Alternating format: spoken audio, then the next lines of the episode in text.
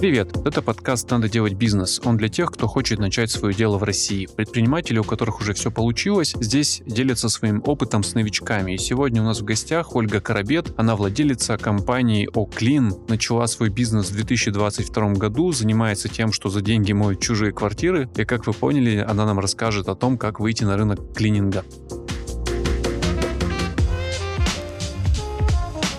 Традиционный вопрос для начала. Как вы пришли в клининг? Почему вы решили этим заняться? Основное, наверное, я сама не могла получить качественные услуги клининговые, пользовалась различными услугами компании. Мне то в одном месте не вымоют, вроде как бы договоришься и исправляются. Ну, говорят, что будут исправлять. В основном давала 2-3 шанса. И когда понимала, что все никак не получается, ну, приходилось искать нового исполнителя. А вы и прям так активный пользователь? Ну, да, все так. Ну, в Примерно смысле? раз в, в неделю, раз в две недели я ранее заказывала. Ну и сейчас, в принципе, тоже так же. Провожу уборку дома. Так называемую поддерживающую уборку. И даже когда квартиру моют раз в неделю, и уборка поддерживающая, мне кажется, накосячить довольно сложно. Нет, можно легко не протереть холодильник, например.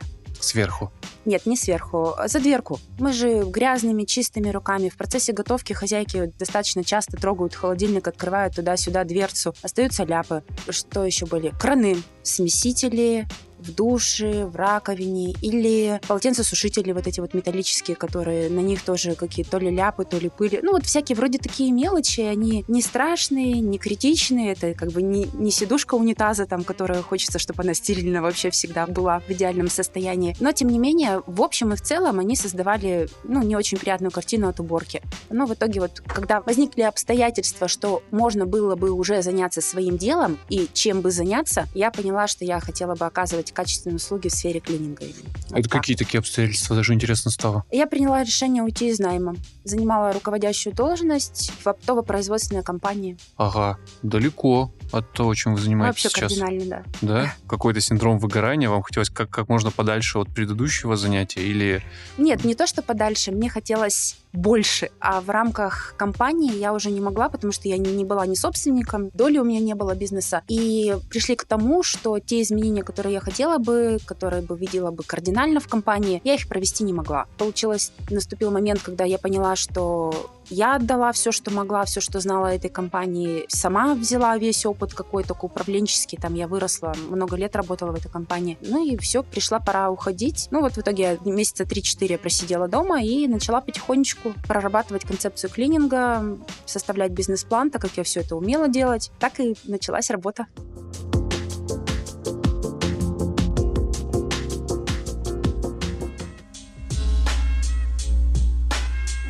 Какой порог вхождения сейчас? Ну, Вот по бизнес-плану. Около 70 тысяч. Серьезно? Да, 70 небольшой. тысяч у меня Да. клининговая компания? Да. Это потому, что мне нужно только средства производства, не знаю, как это правильно Да, назвать. ну инвентарь. Только моющие инвентарь, средства и моющие инвентарь, средства да. и руки. Да. То есть вы буквально начинали с того, что самостоятельно... Да, получается, у меня были отличные навыки как заказчика, я знала, где можно накосячить. Соответственно, когда я пошла прибирать первую квартиру, с одной стороны, так это было такое раздвоение личности, как так, я директор, там, я пошла прибирать квартиры, там, мыть чужие унитазы. Это было, знаете, как ангел и демон на плечах сидят, и один такой, это выше твоего достоинства, это ниже твоего достоинства. Второй такой говорит, подожди, ну все бизнесмены с этого начинали. Кто-то развозил там, не знаю, баклажаны, огурцы по точкам, кто-то строительные материалы, кто что, кто-то сам там окна монтировал, ходил там и прочее, прочее. Поэтому давай, у тебя начинается все в 35 лет, окей, погнали. Сейчас, Вот. подождите, вот х- хороший вопрос, потому что на самом деле мы этот подкаст пишем далеко не первый раз, и мнения разделились. К нам приходят люди, которые говорят, что обязательно, обязательно нужно самому руками стоять за барной стойкой, стричь людей, ремонтировать телефоны, неважно, обязательно нужно самому руками. А другие говорят, что не совсем, потому что ну, есть все-таки роль инвестора, есть роль владельца, есть роль администратора, и она немного иная, чем, ну, не обязательно проходить весь этот путь там снизу доверху и знать все нюансы, вплоть до того, какие места у унитаза хуже всего промываются и какой кран обычно забывают помыть. Вот вы сознательно придерживались позиции, что вам нужно самой все попробовать, или это было связано просто с тем, что, ну, это старт, это то, с чего вы начинаете? Это того, связано было с ограниченными моими финансовыми ресурсами. чтобы- Мгм, понял. В первую очередь, да. Но не жалеть. Нет. А бизнес-план тогда? Что в нем было написано? Купить ведро А, и грубо говоря, средства? да. То есть самые базовые вещи, то есть где, как, ну понятно, были прописаны там, кто клиенты, где их искать, целевые портреты, с, с кем я хочу работать, с кем не хочу работать, кому я буду смело отказывать и говорить нет. То есть Можно на этом сразу будет. остановимся сразу? Да. Простите, что перебиваюсь. Кто ваш целевой клиент? Что вы там А, написали? Это в основном это женщины, такие, как когда-то была я, и сейчас пытаюсь вернуть свой социальный какой-то статус, наверное. Ну, вернуться к тому уровню жизни, в котором жила. Это женщины, которые либо работают, либо домохозяйки, но тем не менее у них нет свободного времени на то, чтобы тратить на такие бытовые вопросы, и у них уровень дохода от 60 и выше. То есть это средний и выше среднего ну, которые могут Екатеринбургу, себе да. позволить еженедельно оплачивать услуги клининга сторонней компании какой-то. А с кем вы не хотите работать? Здесь, наверное, больше какие-то моральные или этические качества наших клиентов.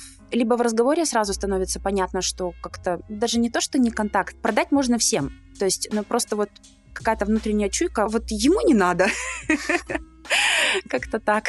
Не понимаю. Например, звонят из сауны, говорят, нам тут надо кровь смыть. Так, э, Такие сразу клиенты. оговорюсь, что я работаю только с физическими лицами, Ага. мы моем только дома, квартиры и коттеджи. Больше вот. никакие. Исключение сейчас в сезон составляет, мы беремся за окна. Моем окна, это различные колледжи, медицинские учреждения, то есть, ну, такие, то есть, нейтральные, скажем так, площади. Да если уборка, то только в основном квартиры. То есть 80% объектов это квартиры. Какие клиенты? Это, наверное, сразу, которые начинают диктовать свои условия. Сюда ходи, сюда не ходи, которым я не смогу помочь, наверное, так вот ощущение.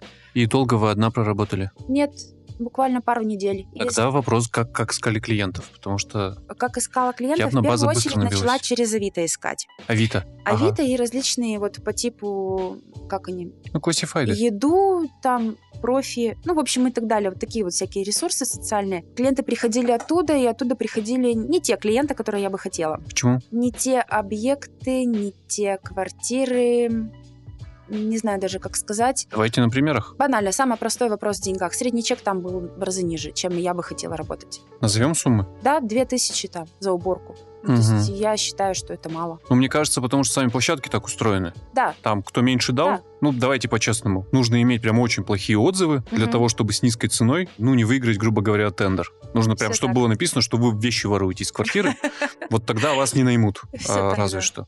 А так, кто перебивал ценники, да. То есть, но мне нужно было для понимания вообще клиентов, кто клиенты, а правильно ли я подобрала целевую аудиторию. То есть это были первые такие шаги. Все это прощупывалось, рассматривалось. Я смотрела, в каких районах эти люди живут, которые заказывают вот с этих с площадок, с Авито, с профи, какое у них убранство, а какой примерно у них средний доход. Все равно же по мелочам, не знаю, банально, когда ты моешь холодильник, по продуктам в холодильнике можно понять, там либо стоит молоко за 365 дней, утрированно, ничего против этой марки не имея, ну, на примерах, либо стоит там домик в деревне 4%, который стоит почти 100 рублей за бутылку. То есть ты сразу понимаешь, какой средний чек человек тратит в магазине. Ну, блин, я хозяйка, я это все знаю, я сама хожу в магазины, поэтому представляю, работала с людьми на предыдущей должности вообще с разными уровнями дохода, поэтому у меня достаточно неплохо складывалась эта картина в голове по поводу формирования окончательного клиента, где и как искать их и прочее, прочее, прочее. И да, первые клиенты, они были с этих площадок немного не того формата, которого я хотела бы, Да, то есть они были не постоянные, то есть это были какие-то разовые работы и достаточно дешевые, но зато я поняла, на что клиенты обращают внимание, к чему они придираются, к чему не придираются, что для них важно, что для них не важно. А где в итоге вы своего целевого клиента нашли? Часть клиентов все-таки я нашла с профи, но я поняла, как их оттуда выискивать. То есть первично я бросалась на все отзывы, всем подряд писала, все-все-все, а потом начала уже выборочно и более спокойно относиться. То есть, например,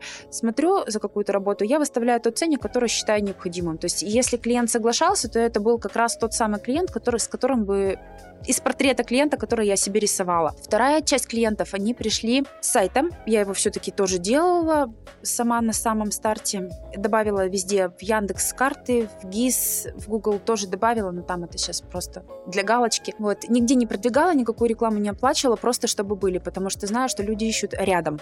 И добавила пометку круглосуточно, потому что, чтобы могли тут же написать, я бы тут же ответила, потому что изначально все тоже на личном телефоне общалась, он всегда со мной, и как бы удобно было отвечать. И еще часть клиентов уже в последующие месяцы начала приходить по рекомендациям. Другие каналы, я знаю, их очень много привлечения клиентов, я планирую их использовать. Из самых популярных это, конечно же, Яндекс Директ, это продвижение контекстной различной рекламы, это социальные сети ВКонтакте, Одноклассники и нельзя грамм, да, который нельзя называть.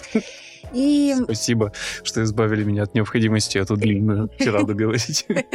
Так, и где еще? А, и еще разговаривала тут с конкурентами, ну как, официально конкурентами, но тем не менее знакома. С коллегами по рынку. С коллегами, да, отлично. Разговаривала с коллегами по рынку, они сказали, что у них больше объем заказов приносит реклама на машине.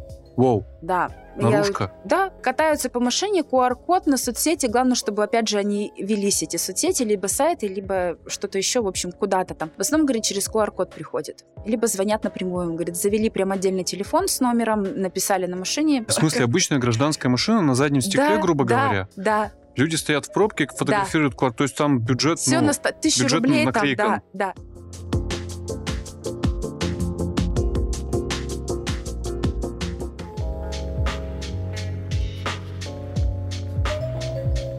Сколько потребовалось времени, сколько потребовалось клиентов для того, чтобы вы поняли, что все, уже не справляетесь, нужно искать сотрудников? Да, у меня вообще изначально цели как бы самой работать не было. Все-таки цель это управлять и построить э, бизнес как систему именно, чтобы он работал более слаженно и самостоятельно, ну, под моим контролем, разумеется, но тем не менее. Недели две я поработала сама, пока мне не пришло в голову связаться с одной девушкой, моей одноклассницей, и через нее я нашла первых людей уже. Это как? Она рекрутер? Нет, она не рекрутер, она работает в одной компании, я не буду называть, она достаточно просто известна. И на подработку девчонки первые, они проходят строгий отбор, все девушки русские, в возрасте от 30 до 40 лет. То есть, ну, прям вот идеально, как на подбор девочки, они вышкалены, их там... Ваша подруга дали. работает у ваших конкурентов, и вы у них Они через... не у конкурентов, нет-нет-нет, это вообще из другой сферы, это полугосконтора, они работают там по смене два через два и подрабатывали у меня. То есть на первой до того, как я начала нанимать уже в штат людей. А там они работают, в общем, там постоянно то, они трудоустроены. По Нет, они занимаются там совершенно другими вещами, А-а-а. но тем не менее они работают, в том числе обслуживают клиентов, э, там сервисность у них, подкованность, вот это все, лояльность клиентов, у них там прям все по высшему уровню. Все понятно. И вы их нанимали сдельно, вы, по да. сути, просто да. отдавали им часть тех да. денег, которые они же зарабатывали да. от заказа. Да. Какую, кстати? Сколько процентов они получали а, Они не, не в процентах получали. Я сначала пробовала первый вариант. Это почасовку, потом поняла, что из серии «Солдат спецслужбы идет», они угу. там простую уборку делали там не, не 2 часа, а 4-5. Вот, я, значит, быстренько все, все поменяла и сделала фиксированные ставки за в зависимости от площади квартиры, от количества комнат квартир, ну или там этажей от домов. Ну, в общем, тарифную сетку по Ну, так она для вот клиента же тоже такая же тарифная сетка, правильно? Он да. же тоже платит в зависимости да, от сложности да. работы, зависимости. Да, с размером клиентским, да-да-да, все так. Рассчитала все, там заложила, сколько материалов, грубо говоря, на квадратный метр, там вот это вот всякие куча экселевских табличек было. Мне это было важно, рассчитать себестоимость уборки. Вот сколько тряпочек, сколько губок, сколько одноразовых, сколько там миллилитров, я все-все-все это попросчитывала. Где-то хранится очень ценный экселевский документ. Да. Для человека, который хочет ворваться на ваш рынок. Ага. И сейчас они, э, ваши да? сотрудники, они точно так же сдельно работают. Ну, в э, смысле, те, сколько, сколько остались... поработал, столько заработал в этом смысле? Нет, те, которые остались на сделке, вот те девушки из компании, с которой со мной начинались, они продолжают вести работу постоянных клиентов, ну, чтобы не менять и клиентов не нервировать. Но когда я начала нанимать людей в штат, я поняла, что я хочу нанимать на оклад так для меня, как для работодателя выгоднее. Почему? потому что, как оказалось, это тоже определенный тип людей, которые работают в этой сфере, в сфере услуг, обслуживания клиентов. Сколько у вас такой... человек сейчас в штате? Сейчас всего лишь двое, остальные на сделке. И какой оклад у этих двоих? 35 тысяч рублей. 35. Ну, там есть какая-то сдельная еще часть? Нет. Это прям все, их зарплата 35 да. тысяч рублей? Да. Не очень много. Это выше, чем по средним по рынку. Средний да. уровень зарплаты, согласно HeadHunter, 25-28 тысяч рублей в этой сфере. А у меня девушки работают, я им всю химию, все средства предоставляю, все качественное, все чистое, у них форма, и я их развожу. У них, если что там, если вечером поздно они, например, объекты заканчивают, у них такси, я их развожу по домам. То есть, ну, доставка за счет компании. А вы нанимаете мужчин? Я бы хотела на определенный вид работ нанимать в дальнейшем мужчин. То есть это мытье окон и химчистка. Почему именно этот э, А, сегмент? Помыв окна, и в том числе и сама, я понимаю, что м, когда заказывают большие объемы, ну, когда там, например, 2-3 лоджии в квартире, нужно там трех-четырехкомнатная квартира, нужно все остекление вымыть. Это тяжело для женщины. Особенно, когда створки через одну открываются, через одну не открываются, когда ты держишь телескопическую палку двухметровую, а тебе еще усилия нужно нажать на нее, чтобы с гоном смахнуть там всю эту грязь, это, это тяжело. И у меня даже есть несколько девочек, которые только на окна ездят, то есть, а кого я вообще не ставлю, потому что у них плохо получается. Ну что, Вот. просто физически тяжело. Да, это физически Ага. тяжело. А с химической что? Аналогично, то есть там само оборудование, эти пылесосы моющие, они весят там порядка 20-30 килограмм, а если еще сушилки туда-сюда таскать, и еще насадки к ним, а еще химию туда-сюда по этажам, а еще есть же пятиэтажки, куда заказывают. Я про мужчин спросил не только с точки зрения физической нагрузки э, и даже не столько зарплат, сколько э, готовности клиента к тому, что к нему придет мужчина. Ну, потому что, может быть, у вас гендерного порога и различий не существует А в плане, есть. а у клиентов есть? Да, я сталкивалась с такие моменты, когда они прям поясняют, говорят, не только женщину надо, Мгм. были такие моменты. Но только мужчину знакомые- еще никто не просил. У меня есть знакомая, которая одна- однажды, клинеры, с которыми она постоянно работает, на столице нашей родины живет, если я не ошибаюсь, это там было. К ней всегда приходили женщины, а потом пришел, пришла бригада мужчин, она с тех пор говорит, нет, мне только мужчин, пожалуйста. Как выяснилось, они гораздо более эффективны. Ну, с ее точки зрения. Мгм. Как раз благодаря там физической стойкости и силе, ну, там биологически так заложены. Я допускаю такое. Но Мне есть кажется, ощущение, что, в люди не, не готовы видеть. Ну, знаете, как, а, как ну, знаете, няней, из например. заказчиков самые придирчивые все-таки мужчины. И поэтому и вот если брать от обратного, что, например, я начиная этот бизнес, размышляла с точки зрения клиента, да, как бы на какие... Самые придирчивые клиенты это мужчины? Да, Серьезно? да. Они как Лена Летучая ходят. Мужчины придирчивые, но не хотят видеть других мужч- мужчин в качестве исполнителей. Нет, не было просто таких требований ни разу. То есть А. только женщины были, а только мужчин нет.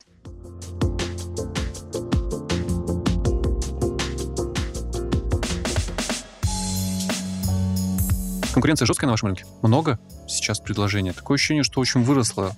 Если смотреть, вот я по справочникам отслеживаю, там порядка 300 компаний в Екатеринбурге, которые указывают эту услуги. И это еще только компании, не берем какие-то группы, которые не- в справочниках не выкладываются, потому что не знают или не верят. То есть Самозанятых. все- самозанятые, да, которые сами вот эти, с фотографиями на Авито услуги. Звучит как очень много для Я полуторамиллионного города. предполагаю, что да. Но свою нишу я уже чувствую, я занимать начала. Вы ее определяете, как будто бы знаете самый нужный сегмент всем вашим конкурентам. Женщины с зарплатой выше среднего, у которых нет времени прибираться. Идеально. К кровавым саунам не ездим, э, общаемся с приятными людьми, находим с ними общий язык. Да? Ну, Но Как с этими будто- женщинами будто тоже бы- нужно уметь общаться. да, как будто бы самый конкурентный сегмент как раз вы выбрали. Может быть. Сколько, если не секрет, уходит на расходные материалы? Я не могу судить на постоянке, потому что компания растущая и достаточно быстро рыстущая. То есть ну, порядка там 30-40% каждый месяц на данный период времени мы прибавляем. Ого. Потому что, да, ну, компания новая, в полный объем мы начали работать прям вот, чтобы сказать, что прям хорошо. Первые уборки начались в декабре прошлого года. То есть это сколько? Это до в июня это 7 месяцев уже получается, да? Но вот чтобы прям вот в полную силу, это 3 месяца. Почему так? Потому что я уделяю много времени. Почти все основное времени сфокусировалось именно на рабочей деятельности. Я наняла людей, то есть я освободила себя как управленца. Это тоже дало свои результаты. Клиентов стало больше, потому что я трачу на это время. А что конкретно вы делаете? Как минимум я обзваниваю стареньких клиентов, то есть у меня сейчас клиентская база более 200 клиентов, Ого. я их обзваниваю, я им напоминаю, раскачиваю, там какие-то скидки, абонементы, предложения, то есть и прочее, прочее. Вы отдел продаж сейчас. Да, на данный момент, да. Уже не уборщица, я уже подросла. Я уже- продажам. С одной стороны, я уже бригадир, потому что я девчонок развожу уже сама практически не прибираюсь. Там буквально осталось два клиента, которые еще просят, а можно именно вы, пожалуйста? Я говорю, да, хорошо. У вас 200 клиентов в базе, Да, а, но при этом, ну, например, в месяц э, сколько у вас заказов? порядка 60. Порядка 60. Это и новых, и старых. Ну, я понимаю. Старых порядка 20. Чем вы этих клиентов берете? У вас цена не самая низкая по рынку. Нет, не А, самая в- низкая. э, бренд у вас э, ничего личного, но не Ну, самый здесь заметный. Нет, Не самый заметный на рынке. Тут тоже какие-то лидеры определились, про которых Да. сильно слышно. Качество не берусь судить, но чтобы качество оценить, нужно же сначала попробовать. Почему Мгм. выбирают вас? Откуда эти новые клиенты берутся? Разговор, например? то есть все равно завязывается разговор. э, Здравствуйте, а вы можете провести уборку там? Мне надо уборка в четверг. И дальше начинается уточнение вопросов. Какая уборка? А где? А в каком районе? И вот этот вот диалог, моя манера общения, то есть с клиентами, она их привлекает. Личные продажи, по сути. Получается, да, на данный момент. Не цифруются личные продажи. Ну, в том смысле, что вы же потом как технологию-то это не сможете передать. Ну да, да, да. Просто понимаю, что в один прекрасный момент у меня не будет времени этим заниматься, придется нанять менеджера по продажам, и в этот момент я готова к тому, что объем продаж упадет. Почему бы не суммировать ваш опыт продаж через эти диалоги и не составить скрипт, как это делают, э, не знаю, там, в золотом Дмитрий, яблоке? это офигительная идея, спасибо. А вы платите так. себе зарплату? Сейчас нет. Ну, то есть вы живете на, на прибыль, грубо Да. говоря. Говорят, это не очень хорошая стратегия. Многие Да. ошибаются вот прям сильно по Да. этому поводу.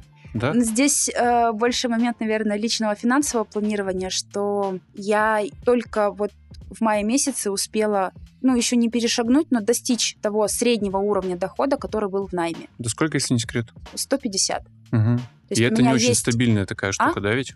И да, и это еще нестабильно. То есть это только вот мы доросли в мае до 150, ну, про прибыль сейчас речь идет. То есть у меня есть определенные цифры, определенные амбиции в голове, которые я хотела бы достичь, и где там уже боль- дальше буду управленческий учет выстраивать более четкий и более точный Поясните. компании. Сейчас у меня потихоньку формируется, как это, кубышка фото.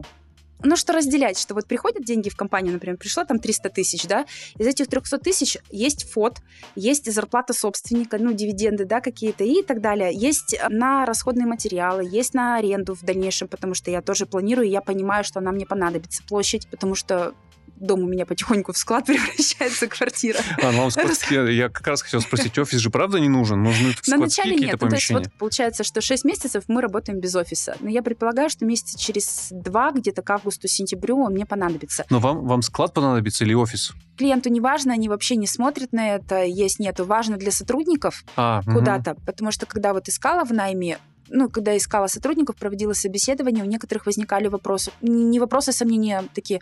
«М, у вас нет офиса, да? И я прям чувствовала, что их это... Как бы, а куда прийти разбираться, если вдруг им не заплатят зарплату? То есть Да-да-да. это же всегда есть такой вот, Куда, опять при- же, куда я приду на собеседование? Да, вот это? куда я приду? Да, то есть с теми, кто работает, я проводила онлайн. Ну, нужна какая-то база, где, во-первых, все это будет Где будет храниться. храниться материал и Во- оборудование, да. Во-вторых, куда можно прийти, не знаю, пообедать, переодеться. Да. Да, а еще точка сбора, потому что Да, сейчас, да. например, девчонки в основном все на машине, но вот два наемных клинера, они без машины. И мне приходится иногда там, если какие-то отдален... Одна живет на Елизавете, вторая живет на сортировке, а если мы прибираем на Уралмаше, то да, с сортировки на Уралмаш она добирается сама, а та, которая с Елизавета, мне нужно ее где-то выцепить в центре, чтобы довести до Уралмаш. То есть момент А не так очень будет удобный. база, с которой вы... Да, а так все приходят в офис раз- на раз- работу, и Мгм. вот из офиса уже разъезжаются по объектам. Это было бы намного удобнее. Понятно. При масштабировании, опять же, при дальнейшей деятельности. Вот. Плюс все эти пылесосы, моющие средства все в пятилитровых канистрах. И если сейчас я их заказываю там по одной, по две, еще друг на друга можно составить в шкафу, они хранятся, то я чувствую, что я их сейчас заказываю все чаще и чаще, потому что уборок больше, как бы работаем же над этим. Плюс Пылесос вот сейчас строительный планирую покупать, там другие моющий пылесос для химчистки, развивать новые услуги, заводить. То есть это все площадь, это все время и дополнительная химия под, к этому оборудованию.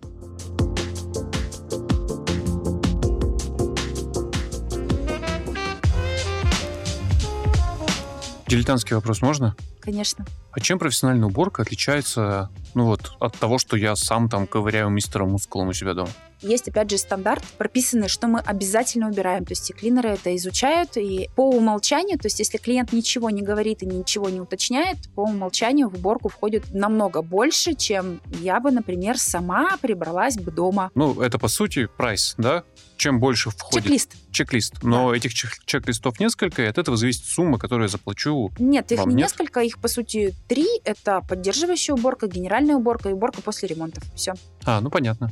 А, а чисто технологически есть отличия в этих двух уборках? Самостоятельная и профессиональная? Посредством тоже отличается, потому что я взяла профессиональную химию, Сама особо в это не верю. Ну, в том, что будет какое-то отличие. Но буквально с первой уборки реально отличие есть. Есть отличие. Я уж молчу про все эти средства, которыми там санузлы умира... убираются, там кафель, сантехника, и после ремонта, как оно идеально справляется со всеми пятнами. Начиная работать в клининге, я не сразу была готова назвать себя профессионалом. И, наверное, даже сейчас мне вот именно, вот, может быть, это мое личное, конечно, мнение, учиться и учиться еще в этой сфере. Я до сих пор продолжаю изучать, э, подписываться на всякие каналы клининговые, где вот такие ИПшники самозанятые, либо вот всякие разного уровня мастера делятся секретами, спрашивают совета, а что, а как, а здесь. Я смотрю видео различные, то есть как правильно мыть окна, какое лучше выбирать оборудование, а какую тряпку выбрать, вот эту или вот эту. И как бы там с цветокодировкой все в клининге уже вроде бы с такими общепринятыми нормами понятно, как общаться с клиентами я все знаю, и с бизнес там структурами, и все-все-все. Вот с этим-то как раз все и понятно. Но вот сам клининг как